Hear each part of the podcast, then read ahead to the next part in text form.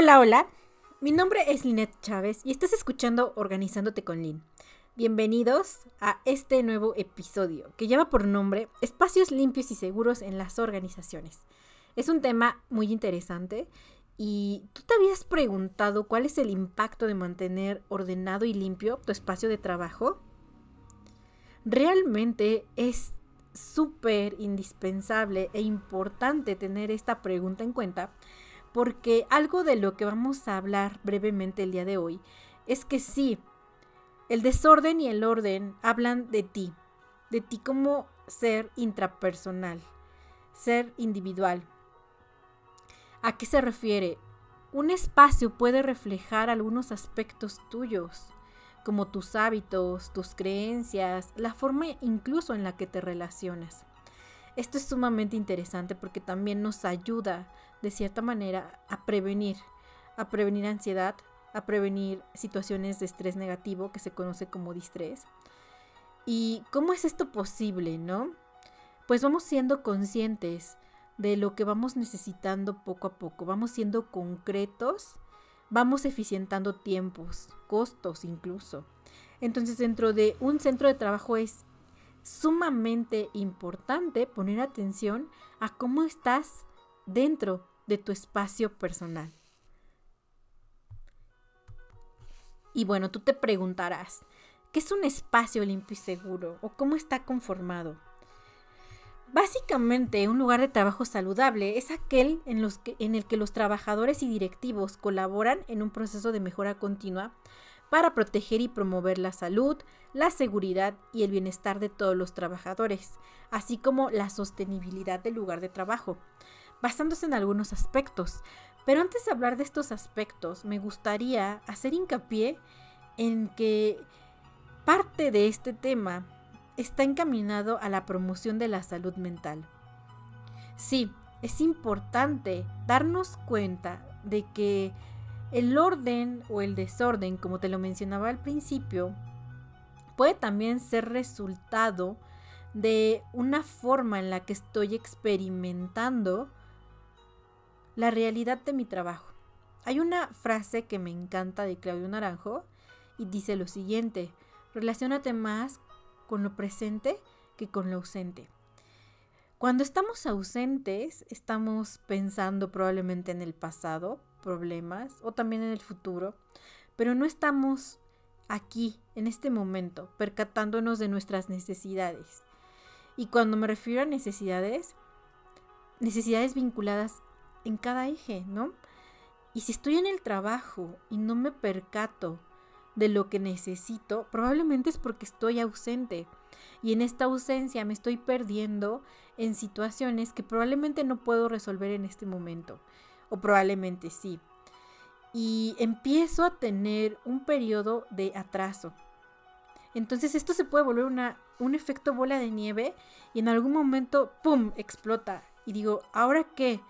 Eh, tengo este, conflictos en el trabajo con compañeros. No siempre es un factor, pero a veces llega a influir, ¿no? Eh, fíjense, hay unos aspectos importantes de los que debemos hablar. Por ejemplo, la salud y seguridad en lo que respecta al entorno físico de y de trabajo, ¿no? Eh, el área de seguridad se encarga mucho de la prevención de riesgos, identificar las condiciones inseguras y los actos inseguros. Que bueno, cuando hay un acto inseguro, eh, básicamente va, a tener por resultado una condición insegura. Es parte también de cómo yo en este desorden o en esta forma en la que yo manejo mi espacio puedo poner en peligro a los demás. Y eso es importante de tomar en cuenta, porque en el momento en el que yo soy consciente de que mi espacio puede ser agente de cambio, también me vuelvo corresponsable. Y ese es un punto sumamente importante, que es la corresponsabilidad. En una empresa también estamos co-creando y no solamente es responsabilidad de uno tener el espacio limpio, ni de un equipo, ni de un área. Es responsabilidad individual al final todos aportamos y evitamos que probablemente otro tenga una situación de riesgo en, el, en la que eh, pudiera ser incluso algo que marque significativamente su existencia. Tal vez estoy siendo muy extremista, pero es importante poner claro que sí somos un sistema interdependiente y mis decisiones impactan en mi entorno. Entonces tenemos todo el tiempo esta parte de, de poder elegir. Y hoy vamos a hablar de esto, ¿no? Responsabilidad y elección en mi espacio, en mi espacio personal y en mi espacio laboral. También es interesante que nosotros contamos con recursos personales y estos recursos pueden favorecer este entorno. ¿A qué me refiero para ser más clara con este tipo de recursos? Eh, yo puedo estar fomentando un estilo de vida saludable mediante eh, cómo yo me muestro ante los demás. Si yo pongo un alto cuando observo una situación desfavorable, Estoy invitando al otro a reeducarse. Sí, aunque de repente puede ser una actitud muy limitante. El poner límites es sano. Muchas veces cuando alguien transgrede nuestro espacio nos enojamos. ¿Sabías que la función del enojo es precisamente poner límites? Las emociones no son buenas ni malas y creo que te lo voy a estar mencionando constantemente en todos estos episodios. Pues bien, el enojo sirve para poner límites. Muchas veces esperamos o sucede sin esperarlo que llegamos a un conflicto con algún personaje dentro de nuestro centro de trabajo y no está esta, esta necesidad no es necesaria. A veces el conflicto llega cuando hay demasiada tensión y claro, es parte del antagonismo. Pero como te decía, el poner límites a tiempo evita muchas situaciones de conflicto. ¿Y por qué no poner un límite cuando nosotros observamos que nuestro entorno laboral no es el adecuado? Pues bien, pueden existir muchas variables alrededor, solamente que en este momento voy a hablar de una sola, ¿no? La corresponsabilidad. Siendo parte de un entorno, me corresponde poder levantar la mano y decir, ¿sabes qué? Podríamos hacer esto. Eh, es importante también aclarar que cuando yo observo que algo no me gusta y no me siento cómodo, difícilmente voy a hacer las labores que me corresponden. ¿Por qué? Porque ya estoy en un estado de tensión. Hablamos del conflicto, como hace rato. Es importante también entender que los valores que yo tengo probablemente el otro no lo tenga. Y eso va a ser muy común, ya que todos tenemos un sistema de creencias completamente distinto el sistema de creencias se divide en tres, cognitivo, afectivo y procedimental. Es muy difícil poder compaginar nuestro sistema de creencias con algún otro eh, que probablemente tiene una experiencia distinta. Y esto sucede constantemente, entonces debemos de aprender a relacionarnos de forma saludable. Entonces, si a mí no me gusta algo o mi espacio siento que no es el adecuado, puedo levantar la mano y buscar alternativas de solución. Ahora,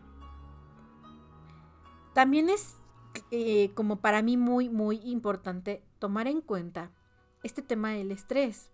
¿Por qué impactaría no tener un espacio ordenado en el estrés? O sea, ¿cuál es la correlación?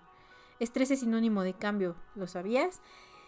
Y cuando yo no tengo algo concreto, que estoy teniendo muchos movimientos o muchos cambios en mi espacio, cuando tenemos episodios de estrés constante, eh, de alguna forma empezamos a tener cambios fisiológicos en el cuerpo. Y estos cambios me van a llevar a una constante tensión en mi día a día, que en algún momento me pueden generar agotamiento.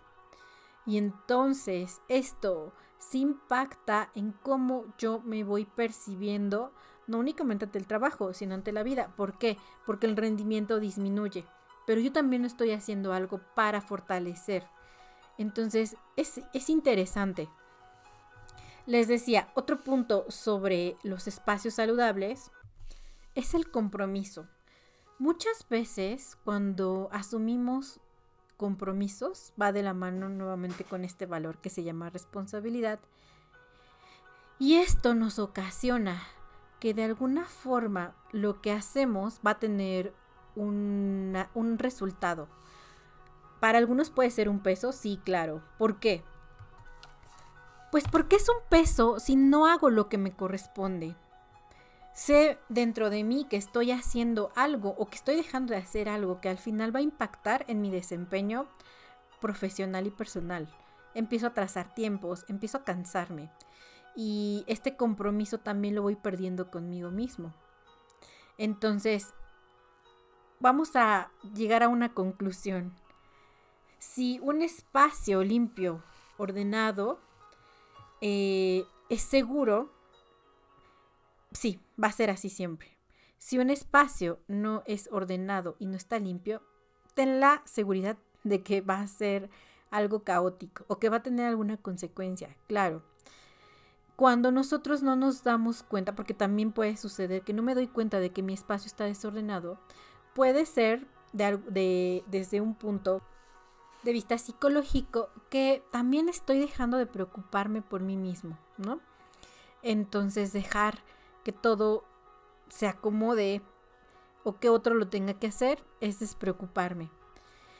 Y recordemos que es importante poner atención y ocuparse para cumplir de forma eficiente y eficaz. Y bueno, tú te preguntarás, ¿y cómo lo puedo hacer? El día de hoy te voy a dejar unas recomendaciones de una entrevista que tuve hace un rato con una psicóloga. Esta psicóloga se llama Ixchel Trejo. Te voy a hablar un poquito de ella.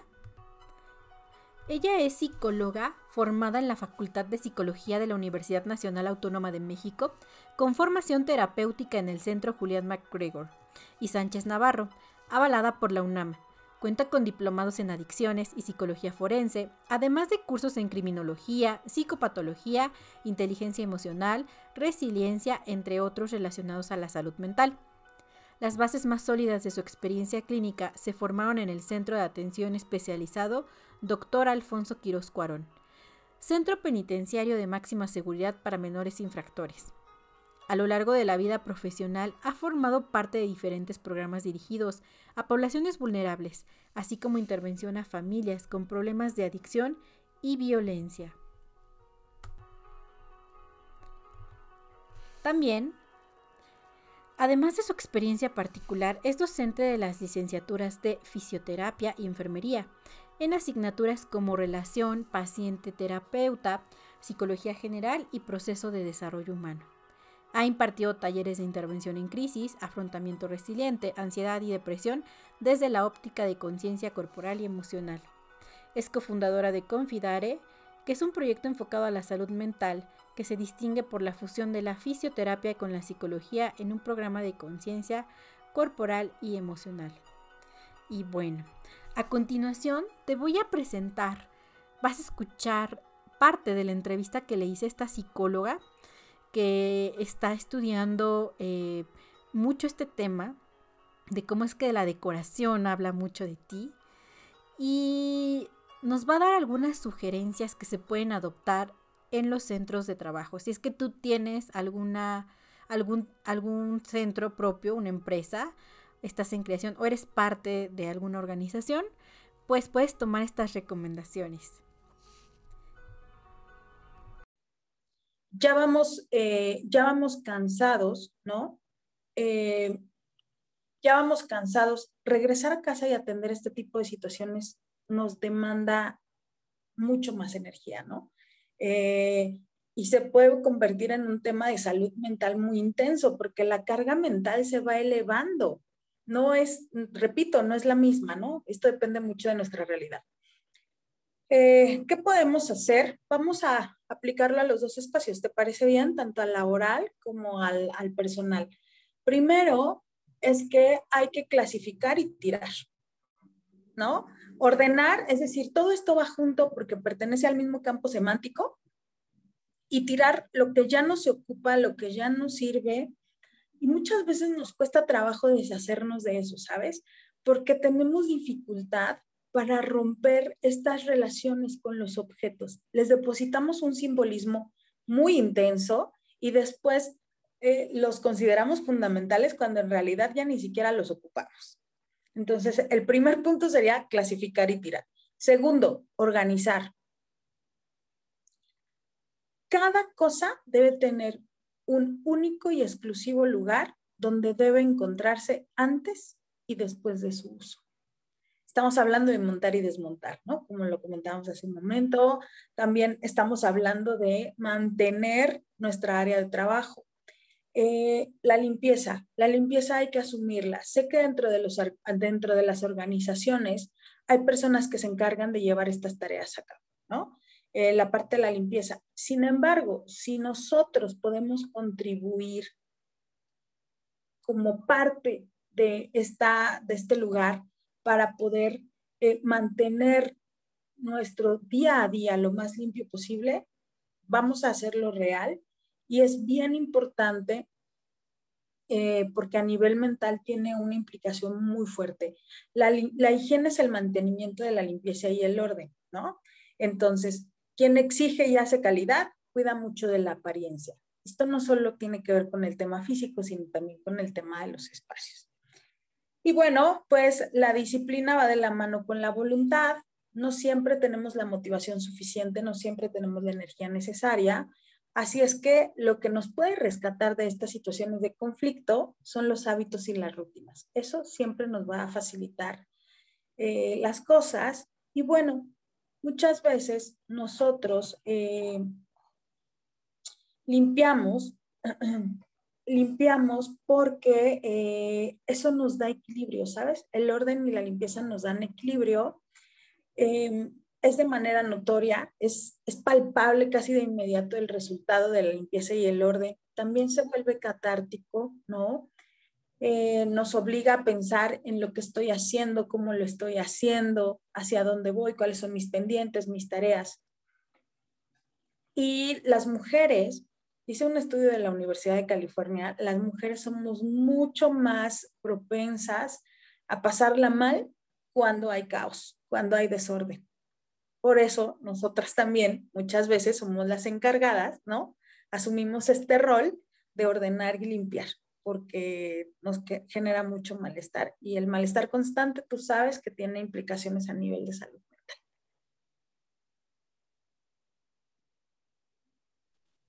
Sí, definitivamente concuerdo contigo en cómo este malestar se puede generalizar. Y eh, aunque no lo vemos, decir, ah, me siento cansado, me siento agotado, me siento fastidiado. En, Durante la entrevista mencionaste dos aspectos importantes, que era la irritabilidad y la falta de sueño, ¿no?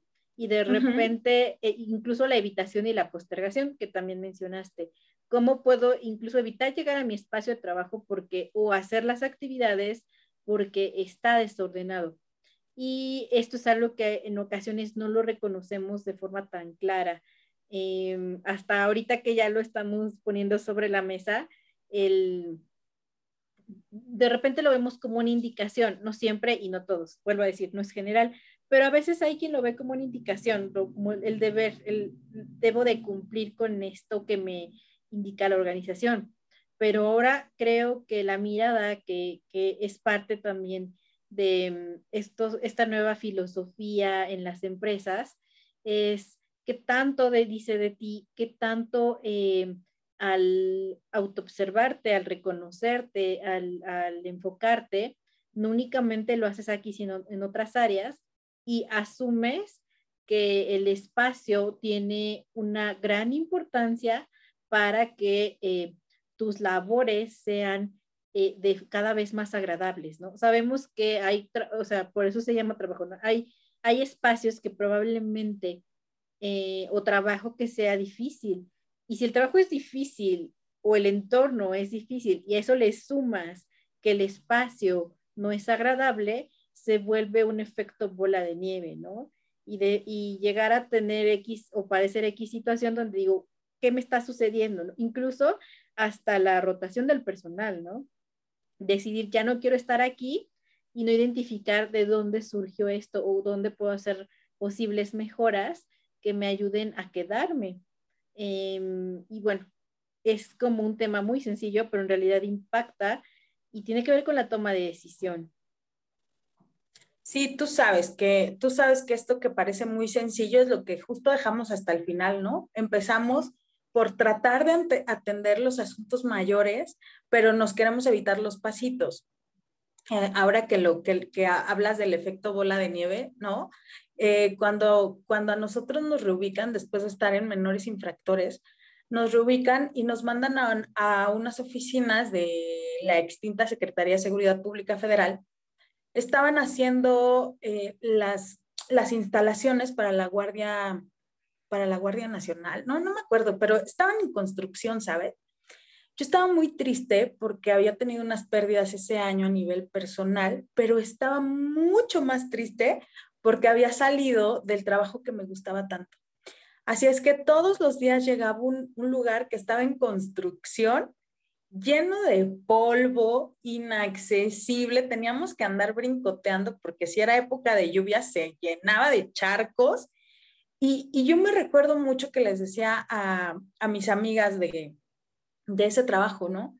El lugar, el lugar habla exactamente de cómo me siento el día de hoy. Así, este, no sé si estoy en ruinas o en reconstrucción o, lamentándome, ¿no? De, de, de, esta situación, pero me costaba muchísimo trabajo llegar, ¿no?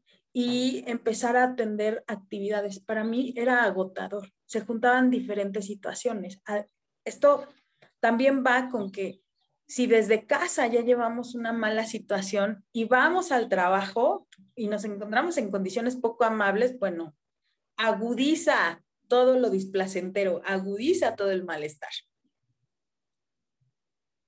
Sí, gracias por compartir tu experiencia. Fíjate qué, qué interesante porque en realidad, aunque es algo evidente, porque es evidente que el entorno estaba lleno de polvo y, pues lo que es una construcción, eh, lo normalizamos o no le damos eh, esa importancia. Obviamente hay lugares que no podemos eh, hacer gran cosa porque no depende de nosotros, pero si somos un sistema interdependiente y si, me, si, tengo un área que es propia, si tengo un espacio que es mío, entonces sí puedo hacer algo al respecto.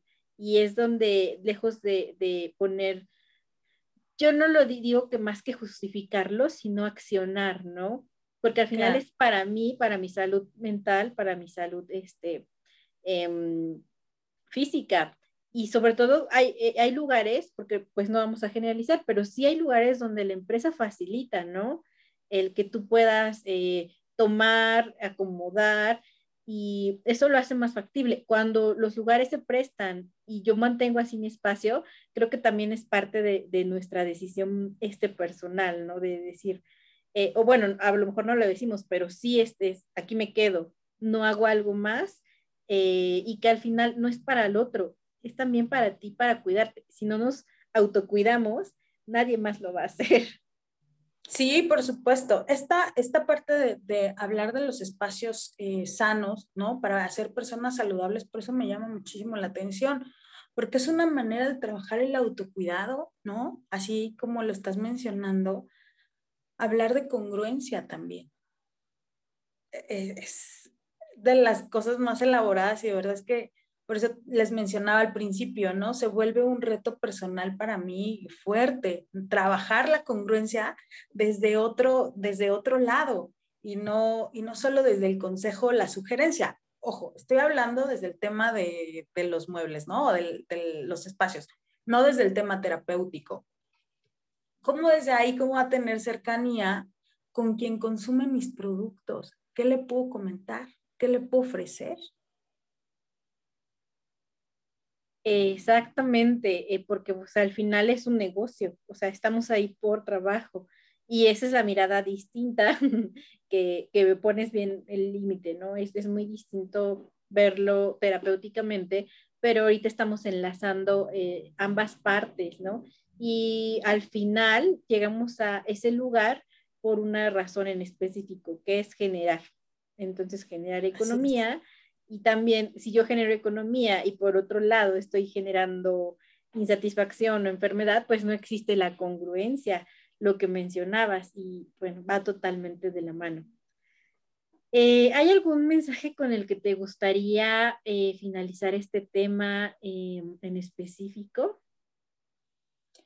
Sí, me gustaría mencionar dos cosillas. La primera es que eh, nuestros espacios donde pasamos la mayor parte de, nuestro día nos organizan y nos dan sentido, ¿no?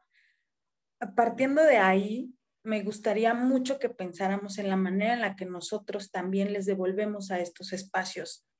Es una manera importante de cuidar nuestro, nuestro ingreso, no solo el económico, sino también esta área donde nos permite ser productivos y explotar nuestras capacidades. Así es que recordar eso, ¿no? Que estos lugares nos organizan y nos dan sentido. Y la otra como una, propuesta Lean, me gustaría hablarles del tiempo de rescate, ¿no? El tiempo de rescate es una propuesta muy interesante que me encontré en alguna ocasión en un video y yo he tratado de aplicarla, donde eh, nosotros nos definimos un, un tiempo pequeño, no puede pasar de una hora incluso, en el día a día para atender orden y disciplina. Lo que esto implique, ¿no? Eh, así es que esa, esa, me gustaría dejarles esa sugerencia para empezarla a aplicar como tarea y que después nos compartan cómo les fue, si les funciona o no. Se llama tiempo de rescate. Ahí nosotros tratamos de atender las tareas más rápidas, las tareas más sencillas, para que en el día a día tengamos orden, limpieza, disciplina, accesibilidad, ¿no? Eh, tareas cumplidas, también esta sensación de tener ya tareas resueltas nos relaja muchísimo.